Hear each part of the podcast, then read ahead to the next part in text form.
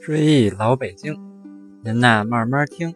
各位听众朋友，大家好，我是说书人阿龙，这是《追忆老北京》第三十二期。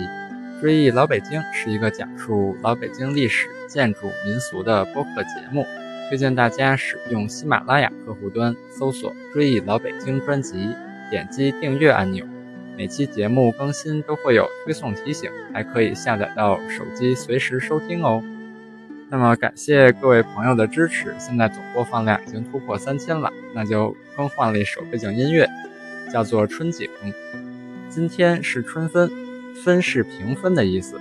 这天太阳直射赤道，地球南北半球昼夜等长，春分标志着春天已经过去了二分之一。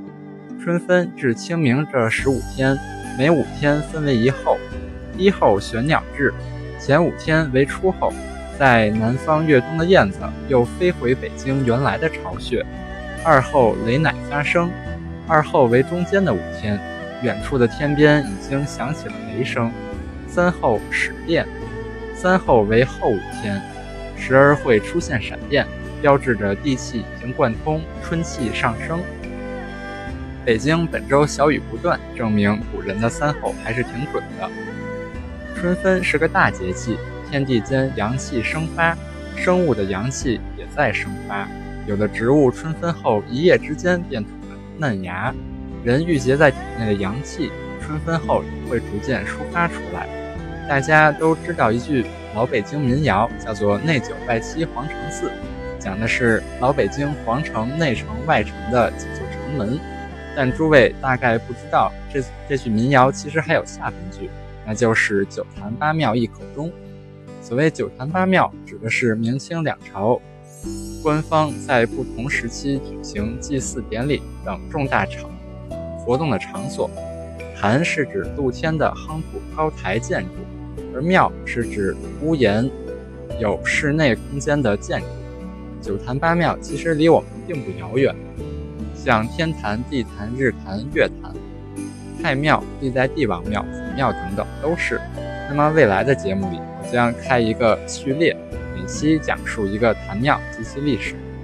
春分这天，官方最重要的活动就当属祭祀太阳的仪式了。早在两千年前的周代，这个仪式就已经有了。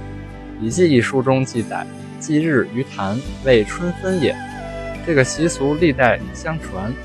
清代《帝京岁时记胜》一书中记载：“春分祭日，秋分祭月。”乃是国家最大的典礼，市民不得擅自祭祀。日坛坐落在如今朝阳门外东南日坛路的东侧，又叫朝日坛，建于明代嘉靖年间（一五三零年）。日坛与同时期修建的位于阜成门外的月坛东西对称，遥相呼应，距今也有四百多年的历史了。它是明清两代皇帝在春分这一天祭祀太阳的地方。每年春分日出时，皇帝要在日坛祭祀太阳大明之神，文武百官跟随而祭。皇帝在特定的年份要亲自祭祀，其余的年份则由官员代为祭祀。日坛四周环以圆形围墙，四边各有一座棂星门，中间是一个方形的祭台。诸位到现场就会发现一个问题：圆坛有四个门儿。为什么其他三个都是一门两柱，只有一个是三门六柱呢？原来三门六柱是西门，因为西门是古代帝王行祭祀大礼时进入的正门。在西门外，我们可以发现由汉白玉石铺就的神圣道路，称为神路。祭祀日神时间应该在春分当天的日出之时，从西门向东走。一来可以凸显对太阳神的尊敬，二来能够承接东来的紫气。明代在台面上铺的是红色的琉璃砖，这种象征太阳的色彩有很强烈的视觉冲击力。可到了清代，祭坛上面却换成了灰色的金砖，显得逊色多了。那么民间在春分这天会有什么活动呢？老北京关于春分还有一句歌谣，叫做“小孩儿小孩儿跟我玩儿”。踢球、打杆、逛二闸，春分是个适合踏青游玩的节日。这首歌谣说的就是老北京人在春分时的游艺项目。所谓踢球，是指踢实球，也叫做蹴球。它与我们常说的蹴鞠不同。这种活动是在一块十米见方的场地中围一个圆圈，中间放红色、蓝色各两个实球，选手踩着石球互相踢，击中对方的球即可得分。随着柏油路的普及，蹴球运动一度渐渐消失。不过现在它已经成为北京民运会的正式项目。这种活动在卢沟桥、顺义等地的农村依然流行。歌谣中所说的打杆儿，是一种打花棍的游戏，用双手持两根杆子击打一支花杆儿，让它在空中翻飞不落地。此外，踢空抖空竹、踢毽子也是春分时必不可少的游艺项目。那么，民谣中所说的二闸是在哪儿呢？咱们还得先说说通惠河。通惠河位于京东的京城的东部，是元代。挖建漕运的河道，由郭守敬老师修建，于一二九三年完工。元世祖忽必烈将此河亲自命名为通惠河。当年通惠河开通以后，行船漕运可以到达积水潭。积水潭包括现今的什刹海后海一带，成为大运河的终点。那里商船聚集，千帆停泊，热闹繁华。在元朝中后期，每年最高有两三百万担粮食从南方经通惠河运到大都。这条河道在明朝和清朝得到了维护，一直沿用到二十世纪中叶。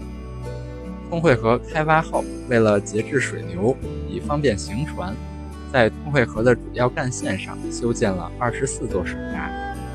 民谣中说的二闸也叫庆丰闸，便是其中的一座。由于交通便利，两岸风景秀美，庆丰闸南北村落里遍布酒馆、饭馆、茶铺、旅店等等，有许多艺人演出秧歌、舞狮、高跷、唱大鼓、说评书、唱双簧、莲花落、放河灯等等，此起彼伏，好不热闹。闸北还有龙王庙。引来众多游人烧香祈愿。闸南有座望东楼，闸北有座望海楼。据清代北京竹枝竹枝词里记载，酒楼上的美景，最是望东楼上好，围墙烟雨似江南。看来这里的场景都赶上江南了。如今人们春游大多要去西郊颐和园、香山等地，而在一百年前甚至更早的时候。位于西郊的三山五园还属于皇家园林，没有对游人开放。那个时候，京城京城的市民们大多沿着通惠河乘船向东到二闸一带来踏青，欣赏大好的春光。清代官吏在书中记载，这一带绿水清波，树繁盛，还有小山等景致。每当春秋两季，一有好天气，京城人士纷纷泛小舟前往游览，或是。沿着曲折的堤岸漫步，或是列坐河岸流觞驱水，或踏青走入山林，风和日丽，是都人游览的一大胜地。昔日千帆通航庆丰闸，如今万车堵在国贸桥，也是一景。二零零九年，通惠河南岸的庆丰公园正式开园，重现了古代一点七公里桃柳映岸的生态景象。诸位有空可以去那里平谷、平调、怀古，交通很方便，就在北京电视台大楼的南侧。那么，了解咱们朋友、咱们节目的朋友肯定得问了：那么春分这天要吃点什么呢？过个节总得落在吃上，因为北京人对吃可是讲究。所谓太阳高，步步高，照旧。照旧时老北京的习俗，春分这天要祭拜太阳神，请神吃太阳糕。太阳糕既是春分祭日的贡品，也是节令食品，寓意太阳高照。不但寓意美好，而且糯米货的内馅儿也符合春季应该少吃酸味儿，多吃甜味儿这一中医养生理念。太阳糕一般使用糯米加糖制成，糕的上面用红曲水印上昂首。站立的三足公鸡的图案，或在上面用模具压出金鸟圆光代表太阳神。太阳糕每五块为一碗，顶端还插插有一只一寸高的用面捏的小鸡，十分喜气。这种太阳糕糯米制皮儿，内包枣泥馅儿，馅儿里还加入了白瓜仁儿及秘制的桂花，祝福新年五谷丰登。好了，追忆老北京，您呐慢慢听。这期节目就到这里，咱们下期再聊。